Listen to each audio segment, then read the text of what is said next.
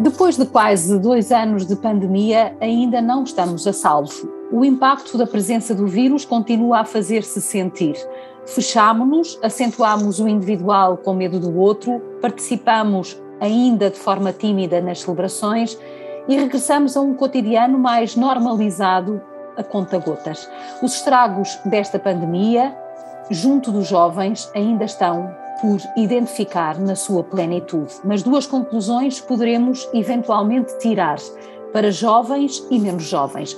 Ninguém se salva sozinho e o bem triunfará. São duas certezas que Fátima nos dá como itinerário de vida cristã. É sobre isto que iremos falar nos próximos minutos com o Padre Joaquim António Magalhães, responsável pela pastoral juvenil na Congregação dos Sacerdotes do Coração de Jesus, vulgarmente conhecidos como os Padres Deonianos.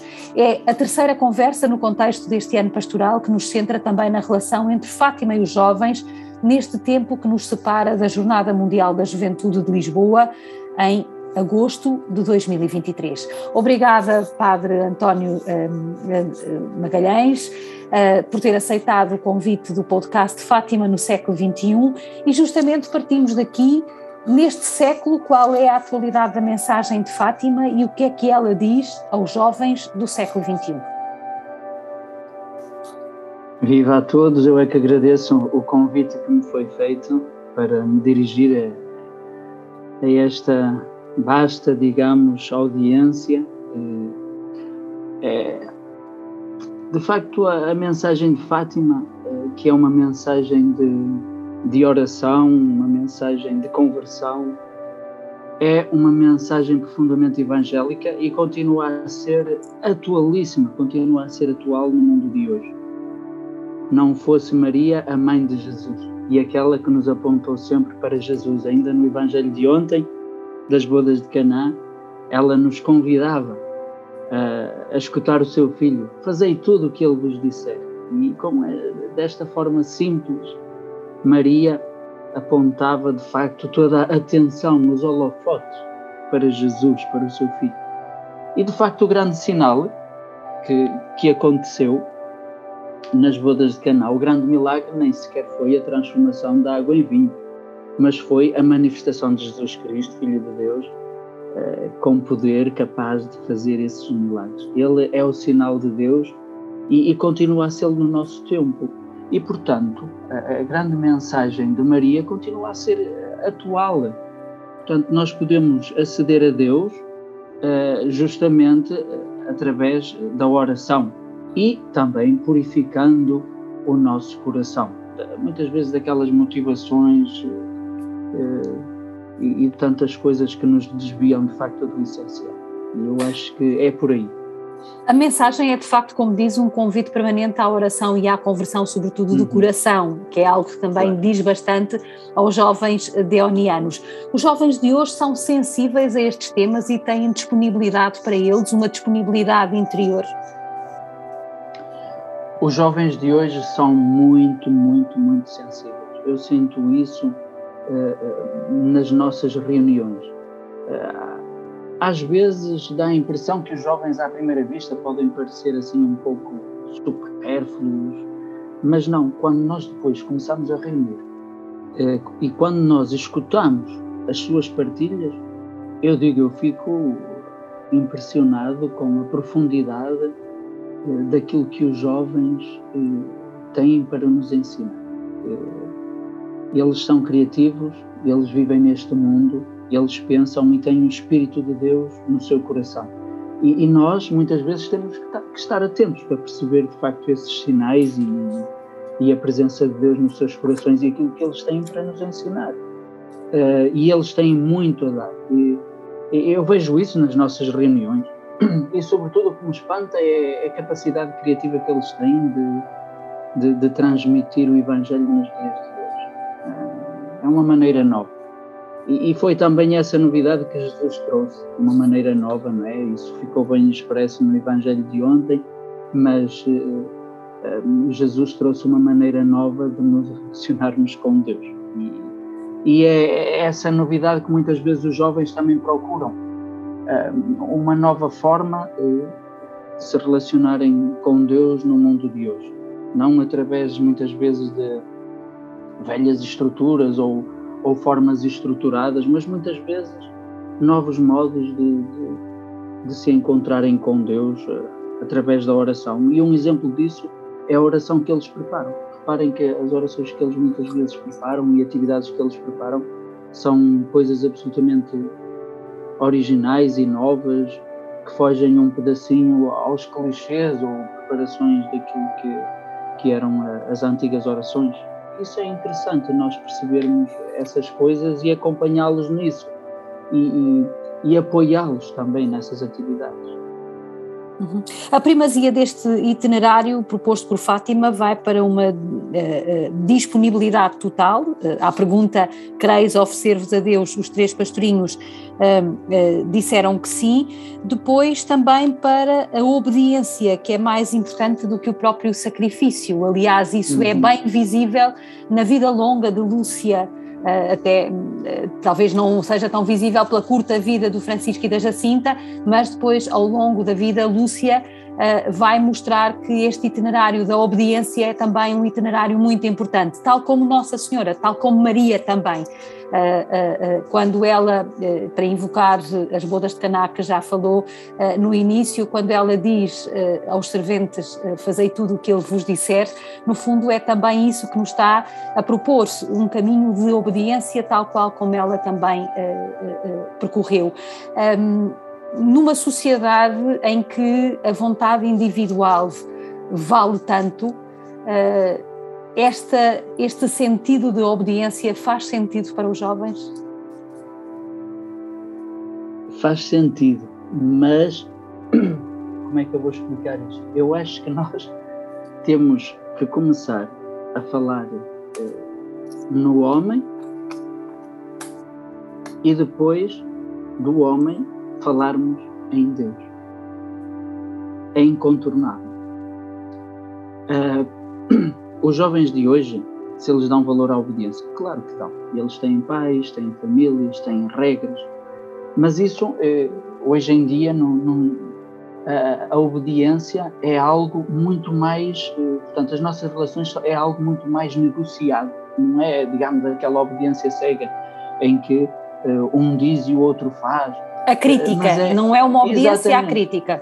Exatamente, mas é muito mais negociado, muito mais dialogado, conversado.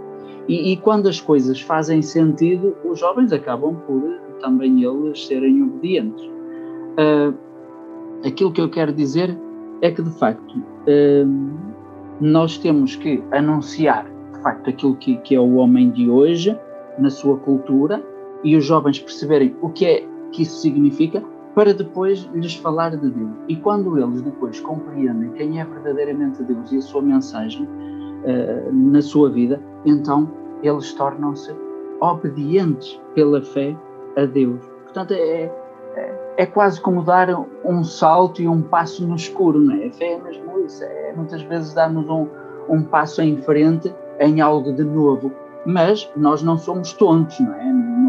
Não andamos assim na escuridão sem mais nem menos, gostamos de ter luz à nossa frente e saber onde colocamos os pés. E quando os jovens, ou todo cristão, de facto tem esta fé profunda e acredita num Deus que é amor e, e num Deus que o protege e num Deus que está ali do outro lado, então eles dão o passo da obediência e o passo da fé. Isso, isso é, é incontornável. Uhum. E, e é por aí que nós temos que avançar. A evangelização faz-se pelo testemunho, pelo exemplo. Nós temos dois jovens santos em Fátima, que apesar de serem crianças, a Igreja confirmou também a sua maturidade espiritual ao reconhecê-los como santos. Como é que uhum. eles falam aos jovens de hoje, 100 anos depois, numa cultura e numa realidade completamente diferente? E falo aqui particularmente do Francisco, eh, que nos uhum. aponta para um caminho mais contemplativo. Hoje nós queremos a ação, os nossos jovens estão disponíveis para esta contemplação que exige o silêncio e disponibilidade para parar? Uhum. A, a, sua pergunta é muito interessante. E, e eh, nós sabemos que o, o, o Beato Carlos Acutis passou por Fátima. Ele já morreu, já está junto de Deus, certamente junto de, dessas crianças, desses pastorinhos que para nós são santos e exemplos a seguir. E, e, ele diz que esta experiência de Fátima foi muito importante para ele, tocou profundamente esta ação e, e esta vivência dos pastorinhos. E no fundo também era isso que ele viveu e que ele vivia.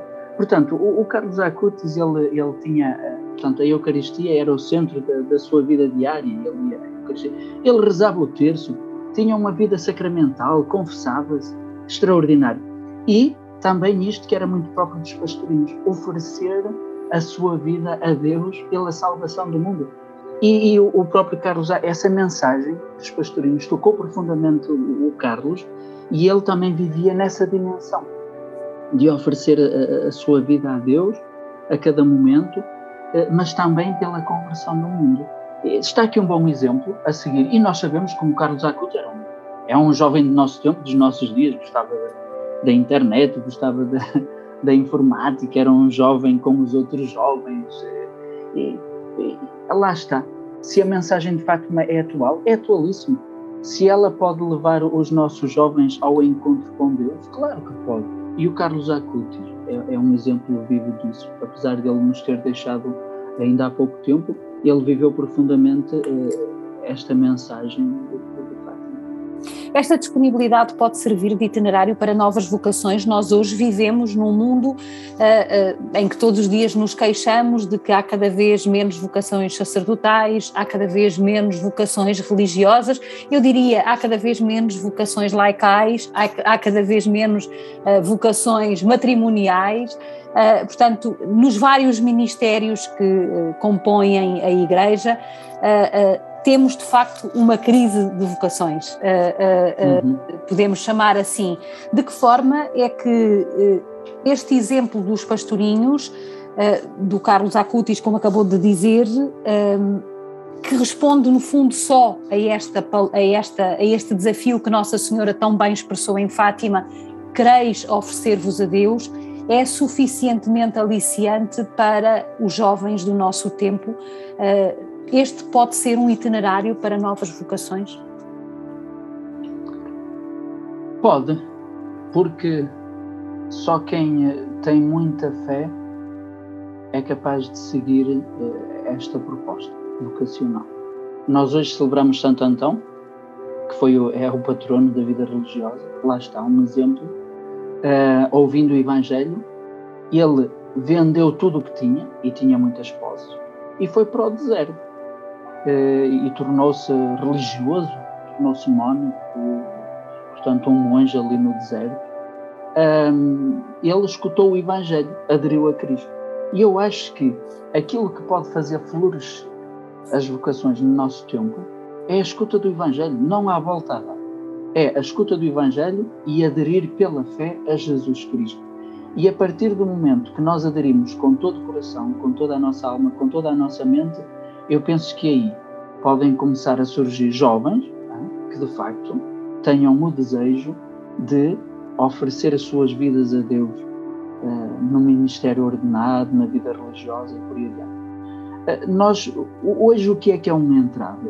Hoje, o que pode ser uma entrave é, é a vida do mundo que hoje vivemos, uh, portanto, mais voltada para o materialismo, muitas vezes voltada para ideologias, eh, muitas vezes voltadas para outros amores que não aquele amor único que é, que é o nosso Deus. E depois, muitos jovens hoje vivem uh, neste mundo de dispersão, ou que procura desviar o, o nosso olhar daquilo que é, que é essencial, que é, que, é, que é Deus na nossa vida e no nosso coração.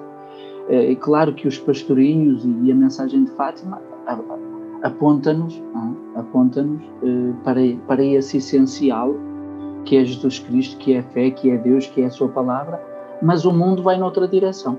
E, e, e eu penso que o, o, os jovens de hoje não podem aderir a algo que eles não conhecem. E, e o que é que eles não conhecem? O próprio Evangelho.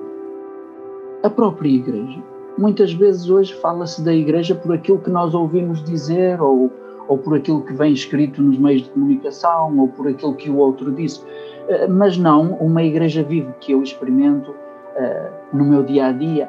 Eu conheço o sacerdote, eu vou à igreja, eu participo nos sacramentos, eu conheço Jesus Cristo, eu rezo. enquanto nós não dermos o salto para, para, para os sacramentos, para uma vida, digamos, comprometida com Deus, claro que também vai haver crise de vocações, porque os jovens não estão, digamos, virados para essa vertente. Mas no dia em que os jovens, de facto, se voltarem mais para Deus eh, e compreenderem o chamamento e o apelo de Deus, ah, aí vai haver mais vocações. Porque se há alguém generoso, são os jovens. Os jovens espantam-nos realmente pela sua capacidade de doação, de solidariedade, de amor ao próximo. E, e eles muitas vezes são, eh, são altruístas, gostam de se dar aos outros. E eu penso que eles, tendo uma fé profunda em Deus, dar-se-ão com todo o coração a Deus, também na vida religiosa e sacerdotal. Dada a centralidade e a importância de Fátima no contexto da Igreja portuguesa e também do uhum. mundo, qual é o papel que Fátima pode ter uh, justamente uh, nesse despertar de consciências e nessa capacidade de estimular os jovens a fazer uma experiência, tal como fizeram uhum. Francisco e Jacinta, tal como fez Lúcia, tal como fazemos tantos de nós uhum. aqui em Fátima, de forma a encontrarmos esta nossa vocação e este nosso, este nosso desejo uh, de nos encontrarmos com Deus e através dele e depois dele com os irmãos. Uhum.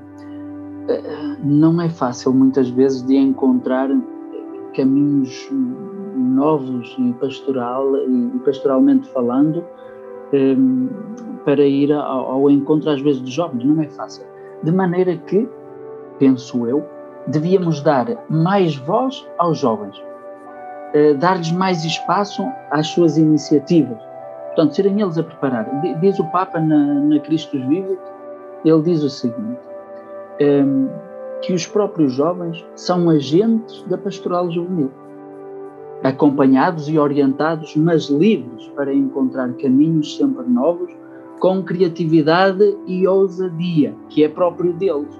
Portanto, às vezes pensamos que somos nós ou uma equipa de, sei lá, de sacerdotes ou, ou alguém na igreja que tem que encontrar caminhos uh, para propor à juventude. Podemos fazê-lo, podemos discernir nesse sentido.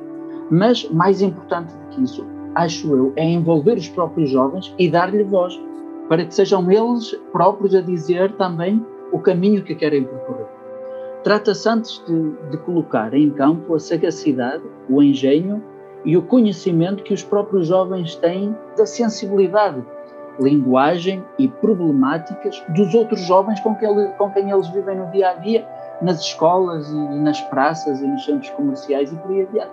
Mais do que ninguém, os próprios jovens conhecem os seus colegas, as suas sensibilidades e, portanto, deveriam ser eles próprios também a propor, né, a propor novos caminhos e novos itinerários uh, pastorais para ir ao encontro de, dos outros jovens. E, e, e, quando eu digo isto, digo nas paróquias e também em Fátima, porque não?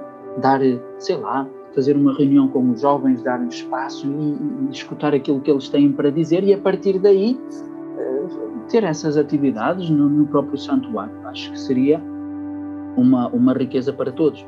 E, e, certamente, eh, como eles são muito criativos, até poderiam surgir coisas muito interessantes, propostas muito interessantes para, para as famílias e para os jovens que diariamente, eh, semanalmente e mensalmente passam em Fátima. E eles são tantos, porque eu, quando vou a Fátima, vejo sempre multidões, seja até nos dias de semana, sempre pessoas que passam.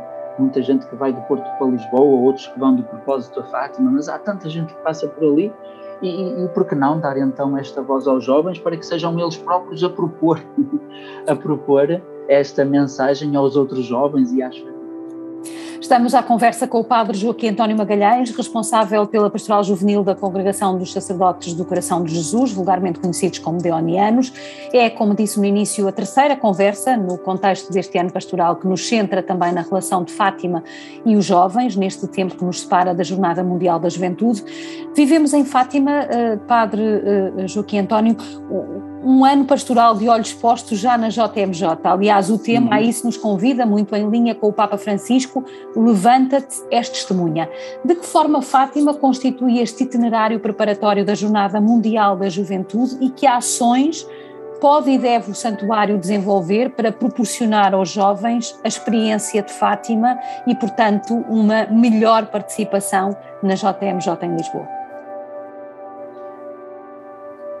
Fátima uh, atrai milhares de pessoas todos os anos, nós sabemos disso. Famílias, e com as famílias, os jovens. E, e eu acho que Fátima poderia ser uma voz muito ativa e atrativa uh, relativamente a este grande acontecimento que, que, que, a Igreja Portuguesa está a preparar e na qual estamos todos envolvidos, que é a JMJ.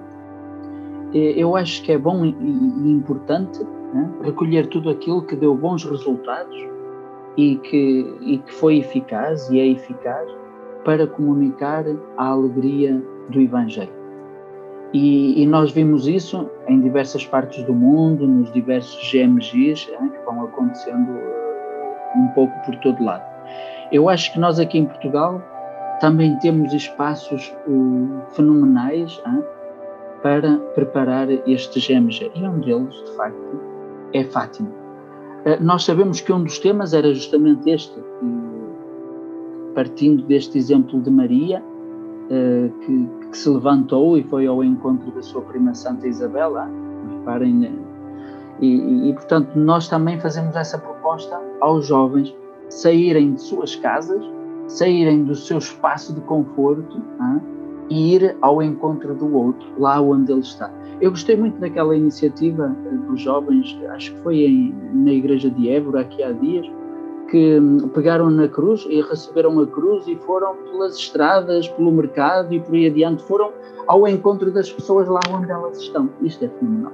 Quer dizer, é, não ficaram só no espaço da igreja, portanto, no, espaço da paróquia, é uma coisa interna que é só para nós, não vamos incomodar ninguém. Não, eles tiveram a coragem e saíram é, da, paró da, da igreja, foram para a rua, foram ao encontro das pessoas lá onde elas estão. E, e o, o, Santo Padre, o Papa Francisco, hoje em dia tem, tem chamado tanto a nossa atenção para isso. Vamos às periferias, vamos sair das sacristias, vamos ao encontro das pessoas onde elas estão. E eu acho que é, é, é, é isso que nós temos que fazer e viver neste momento: é sair do nosso, eh, digamos, centro de conforto e ir ao encontro das pessoas e, e, e propor o Evangelho e, e também os nossos jovens, dando-lhes voz. E iniciativas para que eles possam ir ao encontro dos outros jovens e propor também uh, esta atividade do GMG.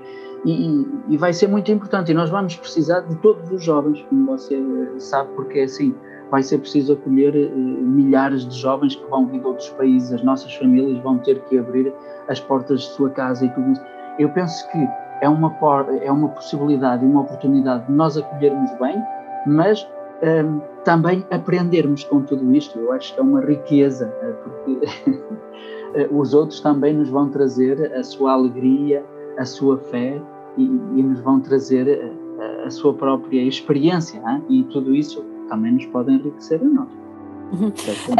Esta, este é um momento que para a Igreja em Portugal pode ser decisivo para justamente transformar os jovens. Uh, uh, dando corpo àquele repto do Papa Francisco uh, uh, na exortação pós-sinodal que já uh, citou, Cristo vive, depois do sino dos uhum. jovens, de colocar os jovens em ação e torná-los agentes da pastoral da Igreja?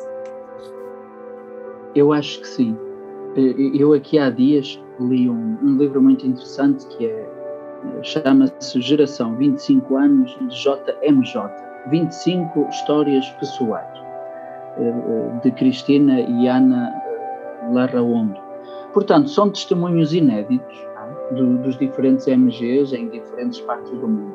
E a forma como o, eh, estes grandes encontros transformaram a vida deste, deste, deste, destas 25 pessoas que contaram os seus testemunhos neste livro.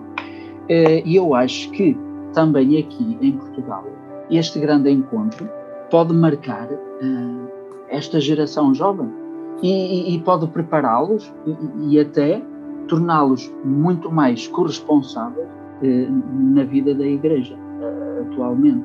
Portanto, a partir desta experiência que eles vão fazer, que vai ser uma experiência que dá trabalho, porque não é fácil preparar uma iniciativa destas. Isto aqui exige um trabalho imenso, colossal e a participação de tantos e tantos jovens.